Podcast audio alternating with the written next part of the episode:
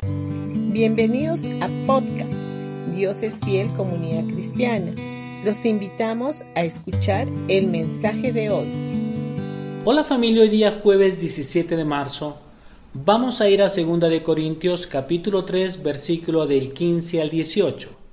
Y dice, efectivamente incluso hoy en día, cuando leemos los escritos de Moisés, tienen el corazón cubierto con ese velo y no comprenden. En cambio, cuando alguien se vuelve al Señor, el velo es quitado, pues el Señor es el Espíritu, y donde está el Espíritu del Señor, allí hay libertad.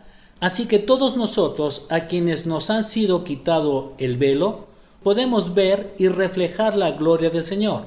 El Señor, quien es Espíritu, nos hace más y más parecidos a Él a medida que somos transformados a su gloriosa imagen. El concepto que tenemos de Dios es el que da forma a nuestra personalidad. Si creemos en un Dios que da vida y a veces envía muerte, o que sana y otras veces envía enfermedad, o que a veces salva y que a veces conduce a la muerte, entonces nuestra perspectiva habrá de ser vaga y confusa. Sin embargo, si creemos en un Dios que solamente da vida y vida en abundancia, su vida misma comienza a fluir por cada célula de nuestro cuerpo y se manifiesta en salud, gozo y alegría de vivir. Ya no seremos agrios como un limón, sino dulces como la miel. La ley enseña que la bendición divina está relacionada al mérito del ser humano y que su desacato conlleva a maldición. La ley es sinónimo de demanda, mientras que la gracia equivale a provisión.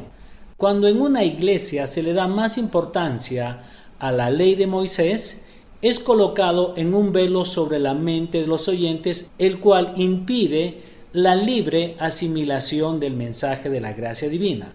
No podemos creer en Jesús y estar coqueteando con Moisés al mismo tiempo. La gracia divina es la que trae libertad y verdadera libertad.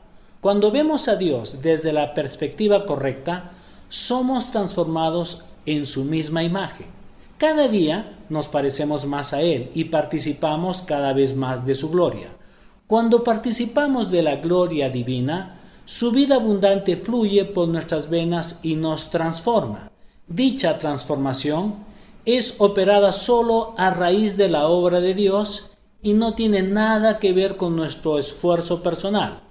Ahora, para culminar este tema de que Dios es vida, tenemos que entender que no hay ni siquiera una pequeñita pizca de muerte en Él, solamente hay vida y vida en abundancia. Bendiciones con todos ustedes y que tengan un buen día.